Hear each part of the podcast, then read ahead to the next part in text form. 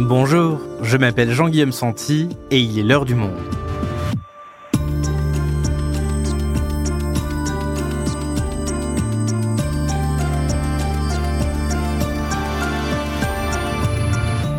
Aujourd'hui, que va-t-il advenir des otages capturés par le Hamas le 7 octobre dernier? Ce jour-là, en parallèle de ces attaques meurtrières, l'organisation islamiste a enlevé plus de 200 personnes selon le gouvernement israélien. Parmi les captifs, des militaires et des civils, en grande majorité israéliens. À l'heure où nous enregistrons cet épisode, seules cinq femmes ont été relâchées ou retrouvées. Ces enlèvements du 7 octobre représentent un tournant dans la longue série de prises d'otages qui ponctue le conflit israélo-palestinien depuis la fin des années 60. Alors pourquoi des groupes palestiniens se sont-ils spécialisés dans la prise d'otages d'Israéliens et pourquoi cette question est particulièrement sensible dans l'État hébreu. Dans cet épisode, on vous raconte cette longue histoire à travers trois récits de prise d'otages qui ont marqué l'opinion israélienne. Et pour nous accompagner, Raphaël Baquet et Béatrice Guret, grandes reporters au monde, qui viennent de publier une enquête sur cet aspect si spécifique de ce conflit. Otage, une douloureuse histoire en Israël, un épisode de Diane Jean, réalisation Amandine Robillard et Florentin Baume.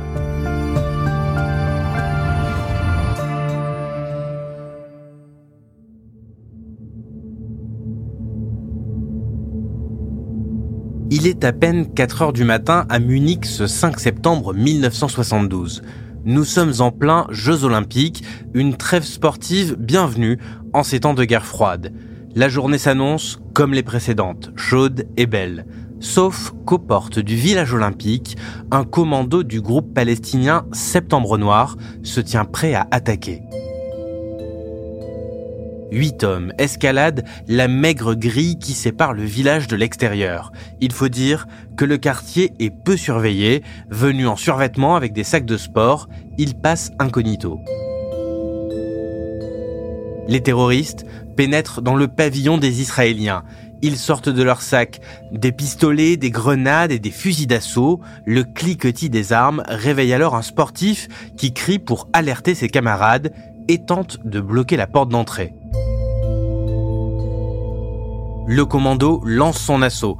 Certains sportifs réussissent à s'enfuir, mais l'attaque se solde, parmi les Israéliens, par deux morts et neuf otages. Les coups de feu tirés ont réveillé tout le village olympique. Arrivé sur place, la police bavaroise boucle la zone et des tireurs d'élite prennent position sur les toits des pavillons voisins. Un peu plus loin, des centaines de journalistes venus du monde entier pour couvrir les Jeux allument leurs micros et leurs caméras. C'est la première fois de l'histoire qu'une telle attaque est diffusée en direct et parfois même en couleur sur les télés du monde entier. Mesdames, Mesdemoiselles, Messieurs, bonjour. À Munich, dans le village olympique, les otages israéliens détenus par cinq commandos palestiniens attendent toujours d'être fixés sur leur sort. Le commando expose alors ses demandes. Il exige un avion pour se rendre à l'étranger et surtout la libération de 236 prisonniers, dont tous, sauf deux, sont détenus en Israël. En Israël, justement, tout le pays suit la situation à distance dans l'angoisse de l'impuissance. La première ministre, Golda Meir, a fait savoir qu'elle ne négocierait pas, mais les autorités allemandes, elles, tentent le coup au village olympique, des tractations avec le commando sont en cours. Les heures passent, la nuit tombe, rien ne bouge jusqu'à 22 heures. Et là, tout s'accélère. Dans une opération improvisée de la police allemande, le commando et ses otages sont conduits à bord d'hélicoptères, direction une base aérienne de l'OTAN au nord de Munich. Sur le tarmac, la police bavaroise attend le convoi et espère lancer un assaut qui libérera les otages, mais c'est un massacre. Après 1h15 de tir, tous les otages sont tués, ainsi que 5 membres du commando et un policier ouest-allemand en moins de 24 heures, ce qui devait être les Jeux de la paix se sont transformés en Jeux de l'horreur. La compétition est suspendue, les drapeaux sont en berne et une cérémonie de deuil est organisée à Munich. Les Jeux olympiques finiront par reprendre et quatre jours plus tard, Israël bombardera des bases palestiniennes en Syrie et au Liban. Bilan 200 morts.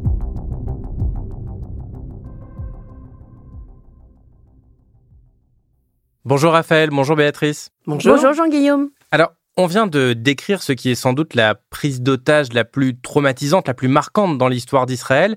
Est-ce que tu peux nous expliquer pourquoi, Béatrice? Parce que d'abord, euh, Munich est une ville hautement symbolique. Munich, c'est la capitale du nazisme dans les années 30. C'est à 30 km de Dachau. Il y a eu un gros débat en Israël avant que les athlètes israéliens acceptent de défiler dans cette ville. Et donc, euh, ces Jeux de Munich, qui devaient être les Jeux de la joie, entre guillemets, pour effacer euh, les Jeux de Berlin de 1936 avec Hitler, des parades militaires, euh, se terminent absolument par tout le contraire, c'est-à-dire que le monde est horrifié. Les athlètes sont donc emmenés vers cet aéroport, et là, l'opération tourne au désastre. On ne sait toujours pas, 50 ans après, ce qu'il s'est exactement passé. Donc, c'est un traumatisme profond et les Israéliens se disent on ne laisse plus jamais quelqu'un négocier à notre place. Alors ce drame de Munich, il s'inscrit dans une longue série de prises d'otages depuis la fin des années 60. Et si les citoyens israéliens sont particulièrement ciblés, Raphaël, c'est tout sauf un hasard. Ça tient à la nature de l'État d'Israël comme refuge pour les Juifs, c'est ça? Oui, euh, l'État d'Israël s'est créé d'abord pour protéger les juifs. Évidemment, euh, l'histoire du peuple juif est une longue série de pogroms et évidemment, il y a la Shoah. Hein. L'État d'Israël est là pour le plus jamais ça, qu'on répète toujours comme une ancienne, mais c'est ça que ça veut dire. Cet État va protéger le peuple juif, il est le refuge, et c'est sa mission même, le sens même de son existence. Aucun autre État, d'ailleurs, n'a cette, euh, cette mission-là. Et, et lorsque l'État faillit à protéger ses concitoyens, c'est son existence même qui est remise en cause. Conséquence, la prise d'otage devient un mode opératoire privilégié parce que ça remet en question l'État d'Israël, comme tu viens de nous le dire. À vrai dire, il n'y a pas meilleur connaisseur de l'État d'Israël que ses adversaires, ses ennemis. Et ils vont multiplier ces prises d'otages. Partout dans le monde, à vrai dire, dans les années 60 et 70 sont parsemées de, de prises d'otages, de détournements d'avions, dans lesquels on voit bien qu'avoir un passeport israélien est un élément de danger supplémentaire. Et bien sûr que vont se multiplier ces prises d'otages parce que c'est là qu'on peut négocier. Oui, d'ailleurs, euh, les mouvements terroristes palestiniens savent d'autant mieux quel levier représente la prise d'otages que même mort, évidemment, Israël préfère les récupérer vivants, mais même mort, il veut récupérer ses soldats ou ses civils. Mais pourtant, Béatrice, lors de la prise d'otage des JO de Munich, la première ministre israélienne, elle a refusé de négocier. Ça paraît contradictoire avec ce que vous nous dites. Elle se tient sur une position de fermeté. D'abord, elle ne se déplace pas. Euh, il y a euh, des émissaires qui sont envoyés mais qui n'ont pas vraiment euh, voix au chapitre. Elle dit à la Knesset, qui est donc le Parlement israélien, il faut tout faire pour libérer nos otages, mais de son côté, elle ne libère pas vraiment de prisonniers palestiniens. Et cette position intransigeante du gouvernement israélien, elle a duré jusqu'à une prise d'otage qui a lieu en 1974.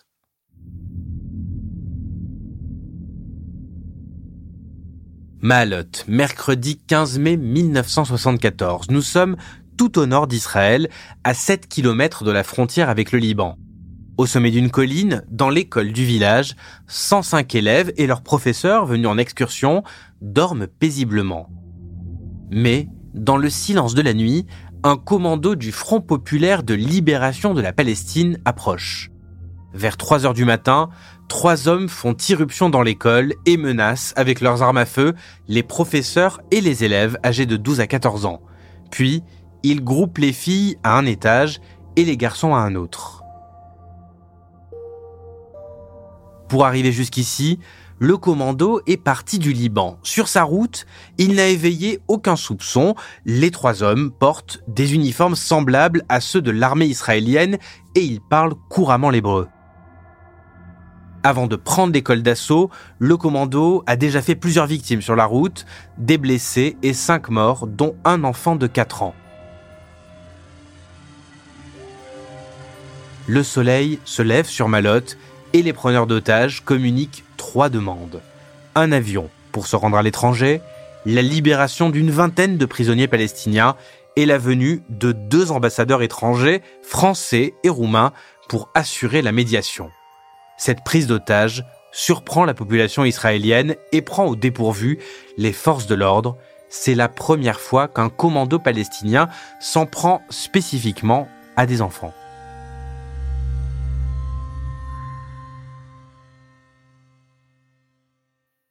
Béatrice Raphaël, cette prise d'otage dont je viens de faire le récit, elle a eu lieu deux ans après les Jeux de Munich. Cette fois-ci, tout se passe sur le sol israélien et pour la première fois, le gouvernement fait un petit pas vers la négociation. Trois prisonniers palestiniens sont libérés, mais Raphaël, la situation ne se débloque pas. Et là, ça va être terrible parce que l'État israélien tente un coup de force, une intervention de services ultra entraînés, et c'est un échec. Hein. Un échec parce qu'évidemment, c'est très difficile de sauver des enfants, et il y a plus d'une vingtaine de morts, dont 22 adolescents. Et ça, ça va marquer durablement les esprits. On va comprendre à partir de ce moment-là que désormais, il va falloir euh, penser à d'autres façons de faire, et notamment à négocier avec les preneurs d'otages. D'ailleurs, c'est étonnant, Raphaël, parce que tu reviens d'Israël où tu étais en, reportage, et cette prise d'otage de Malotte, elle est finalement peut-être moins connue en France, mais par contre en Israël, tout le monde te parle de ça. C'est un vrai traumatisme. Oui, c'est vrai que euh, on ne la connaît pas du tout en France. En fait, personne n'en parle, mais mais en Israël, c'est vraiment une référence. Euh, c'est le moment où d'abord les ennemis ont osé, hein, osé s'attaquer à des enfants. C'est pas tout à fait la même chose que s'attaquer à des soldats, bien sûr. Et puis c'est le moment, c'est le traumatisme national parce qu'on a échoué à les libérer et parce qu'il y a eu beaucoup de morts. Et donc bien sûr que euh, Mahalot, c'est le moment où l'État israélien va changer de doctrine face aux, aux preneurs d'otages et aux terroristes. Échanger de doctrine face aux terroristes, ça veut donc dire euh, ouvrir la voie à des négociations de plus grande ampleur. Béatrice, j'aimerais maintenant qu'on en vienne aux, revendications justement des preneurs d'otages. À Munich et à Mahalot, ils ont demandé la libération de prisonniers palestiniens. C'est toujours la même revendication de prise d'otages en prise d'otages. Ils ne demandent pas d'argent, ils veulent libérer les prisonniers palestiniens euh, enfermés euh, dans les geôles israéliennes. C'est la seule monnaie d'échange en fait qu'ils acceptent, et ce à travers tous les mouvements, euh, enfin que ce soit le FPLP, le Hamas, Septembre Noir, enfin tous ces tous ces mouvements ne demandent qu'une chose libérer leurs compatriotes. Et ces 30 dernières années, 7000 prisonniers palestiniens ont été libérés pour sauver 19 Israéliens. 7000 Palestiniens contre 19 Israéliens. Euh, comment tu expliques cette euh, disproportion dans les échanges? Eh bien parce que des deux côtés, euh, une vie n'a pas la même valeur. Du côté des Palestiniens, la cause est beaucoup plus importante que la vie. Alors que du côté d'Israël, comme l'a très bien dit Raphaël tout à l'heure, la mission première, le fondement de l'État, son essence même, c'est de protéger citoyens. Et puis, il y a aussi le fait que Tsahal, l'armée israélienne, a besoin de recruter sans cesse. Et donc, si on ne fait pas attention à la vie des soldats, le vivier va se tarir. Ou en tout cas, ça peut être une crainte des dirigeants d'Israël. L'otage militaire israélien est donc un autre cas particulier avec un traitement spécifique de l'État hébreu. On vous explique tout ça avec Raphaël et Béatrice juste après une courte pause. À tout de suite.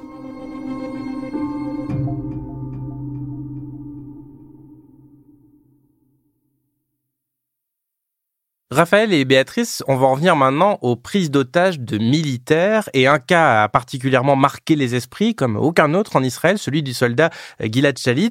En 2006, ce militaire franco-israélien de 19 ans est enlevé par trois groupes palestiniens, dont le Hamas. Il est détenu dans une cave à Gaza pendant presque cinq ans et en 2011, Gilad Shalit de retour en Israël, des centaines de Palestiniens de retour en Palestine. Ce matin, l'accord entre le Hamas et Israël s'est concrétisé par un échange de prisonniers qui restera dans les annales du Proche-Orient. Qu'il s'agisse du, mode opératoire, du profil du captif ou de l'issue, cette prise d'otage, Raphaël, elle n'a rien à voir avec celle de Munich ou de Mahalot. Comment Israël a obtenu au bout de cinq ans la libération de ce soldat? L'enlèvement de Gilad Shalit, ça coïncide aussi avec la force de la société civile israélienne. Partout, partout, pendant cinq ans, il y a les portraits de Gilad Shalit. C'est tout Israël qui se mobilise pour lui. Il a des parents qui remuent ciel et terre. Partout dans le monde, les parents de Gilad Shalit vont plaider sa cause auprès de tous les gouvernements. Et donc l'État israélien ne peut pas en rester à une espèce de, doctrine de fer qui était la sienne. Il est obligé de négocier et il est obligé de négocier à son très grand désavantage. C'est-à-dire qu'il va y avoir plus de 1000 libérations de prisonniers euh, palestiniens contre un soldat. Et ça, ça a été assez critiqué en Israël d'ailleurs.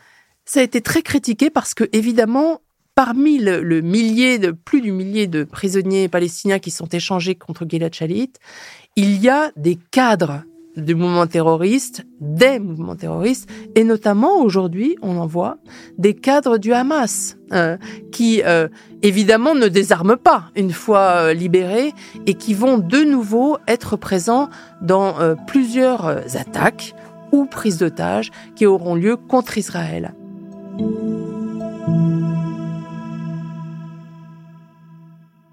Et parmi les attaques auxquelles ont participé ces cadres du Hamas qui ont été libérés, il y a précisément l'attaque du 7 octobre dernier.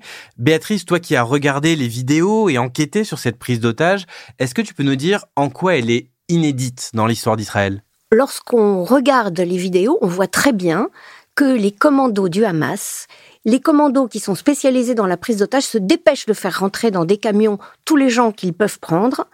Et ce qu'il faut imaginer, c'est que c'est une logistique d'enfer de prendre plus de 200 otages. Ça veut dire qu'il faut les cacher dans des endroits séparés, parce qu'on ne peut pas cacher 200 personnes d'un coup, c'est impossible. Il faut les nourrir, il faut qu'ils puissent aller aux toilettes, il faut, c'est très trivial ce que je dis, mais ça veut dire que cette logistique a été très soigneusement pensée. D'ailleurs, on en a eu une preuve lorsque un des cadavres, hélas, a été retrouvé. On a vu qu'il portait un petit bracelet en plastique comme on a dans les hôpitaux ou voire dans les commissariats avec euh, l'identification de la personne. Donc tout ça a été vraiment soigneusement pensé. C'est du jamais vu aussi dans les, dans les profils qui ont été visés? Mais là, ils ont pris absolument de tout. Des femmes, des enfants, des hommes, euh, de tous âges, y compris de très jeunes enfants. Donc il y a une volonté de faire masse et d'avoir une diversité de profils euh, qui est tout à fait inédite. C'est que, là encore, ils connaissent bien Israël, ils prennent en otage des gens qui sont les moins leurs adversaires, c'est-à-dire euh, beaucoup d'habitants des kibbutz, qui sont des gens plus engagés à gauche, souvent beaucoup plus favorables aux droits des Palestiniens, des jeunes de la Rave Party, qui sont eux aussi souvent beaucoup plus à gauche, qui faisaient partie des grandes manifestations contre Netanyahou. C'est une double déstabilisation. Non seulement on attaque la société civile israélienne, mais on attaque la société la plus progressiste, celle qui euh, serait la moins belliqueuse à l'égard des Palestiniens, et ça déstabilise encore plus l'État israélien. Et cette fois-ci, est-ce que le Hamas demande la libération de prisonniers palestiniens? Eh bien non, contrairement à son habitude, il ne la demande pas d'emblée. Il annonce d'abord qu'il tuera des otages civils à chaque fois qu'un raid israélien sera tenté sur Gaza. Donc très clairement, il s'en sert comme d'un bouclier humain. On peut dire d'une certaine façon, comme le souligne le chercheur euh, Gilles Ferragu, qu'ils érigent un dôme de chair contre le dôme de fer, c'est-à-dire la défense israélienne, censée être impénétrable et qui finalement a été complètement défoncée par euh, cette branche armée du Hamas. Et ces demandes, elles ont évolué depuis quelques semaines, Béatrice Oui, le Hamas a d'abord demandé un cessez-le-feu en échange de la libération euh, des otages, mais puisqu'Israël intensifie ses frappes aériennes, le Hamas demande la libération de tous les prisonniers palestiniens. Ça, ça n'était jamais arrivé non plus.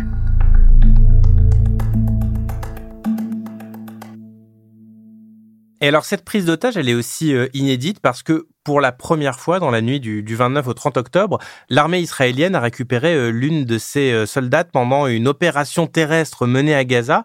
Est-ce que cette nouvelle peut, encourager, et, la situation générale peut encourager le gouvernement israélien à répondre par la force plutôt que par la négociation? Ah, évidemment, l'armée a beaucoup, et le gouvernement d'ailleurs, ont beaucoup mis en scène cette libération. C'est, une libération un peu de circonstance, si je puis dire. Euh, la chance de cette soldate israélienne, c'est qu'elle a, elle a été là à ce moment-là et qu'elle n'a pas été d'abord ni blessée ni tuée pendant les combats. Hein. Mais il est extrêmement difficile de, de libérer ces otages parce qu'ils sont là. Il y a une autre otage qui a témoigné euh, des conditions dans lesquelles ils sont détenus, hein, Madame Lifshitz. Elle a bien dit que les otages étaient dans cette espèce de toile d'araignée des tunnels et l'armée israélienne ne maîtrise pas cette toile d'araignée des, tunnels dans lesquels euh, le Hamas euh, se cache d'abord depuis très longtemps, cache ses armes, cache ses lance-roquettes et cache les otages. Donc, euh, pour aller les libérer, c'est extrêmement incertain, très périlleux et probablement très dangereux pour la vie des hommes et des femmes et des enfants qui sont encore retenus. Et alors, face à tout ça, euh, face à cette situation extrêmement compliquée, euh, comment réagissent les, familles des otages et le reste de la société civile israélienne? Toi, tu rentres d'Israël, tu as passé plusieurs jours en, reportage où tu as rencontré une partie de ses proches. Qu'est-ce qu'ils te disent aujourd'hui? D'abord, c'est une pression constante qu'ils exercent et ils sont euh, extrêmement forts, soudés partout en Israël. Vous avez les photos d'otages, photos qui existent aussi à l'extérieur d'Israël. Hein. On les voit bien, euh, elles sont euh, affichées euh, dans Paris, à New York, un peu partout. Donc il y a une pression constante, il y a une pression sur le gouvernement, il y a aussi des désaccords entre eux, hein, et on, on, les voit au fond. Il y a ceux qui veulent qu'on négocie la libération des Palestiniens contre leurs otages. Il y a ceux qui pensent qu'on aurait dû négocier l'arrivée des convois humanitaires. Euh, c'est un peu différent comme euh, mode de négociation et, et ça pèse évidemment sur euh, sur l'image aussi de l'État israélien puisque vous voyez qu'aujourd'hui il est extrêmement critiqué pour ces frappes massives qui touchent les civils. Donc ça, il y a une pression des familles d'otages, ceux qui s'interdisent désormais de contester Netanyahou par peur de, de fragiliser encore l'État dans cette période difficile. Et c'est vrai que c'est hum, ça crée une, tension euh, constante au sein de la société israélienne qui ne sait plus au fond que faire.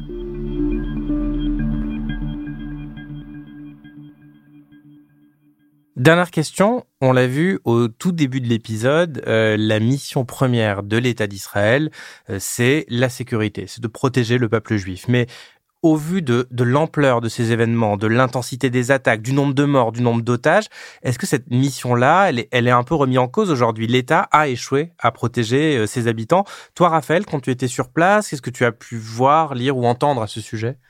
C'est un énorme traumatisme à cause de ça, pas seulement à cause du nombre de morts, mais parce que pour la première fois, des commandos ont pu pénétrer sur euh, la terre israélienne sans que au fond, l'armée a mis plusieurs heures avant de réagir.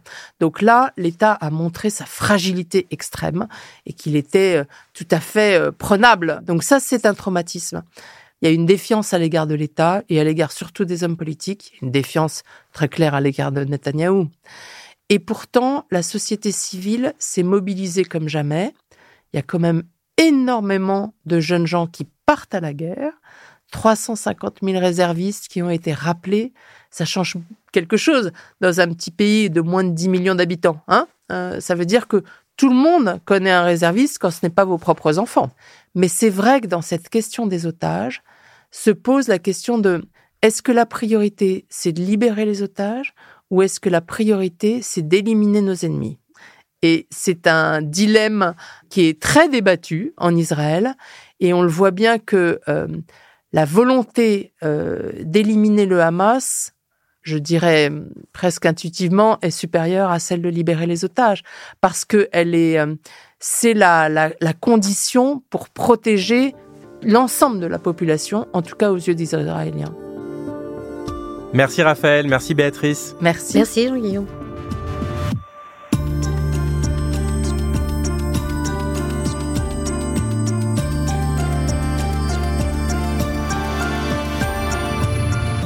Et si je vous disais que vous pouvez lire dès maintenant cette passionnante enquête de Raphaël Baquet et Béatrice Guret sur cette longue série de prises d'otages en Israël? Comment?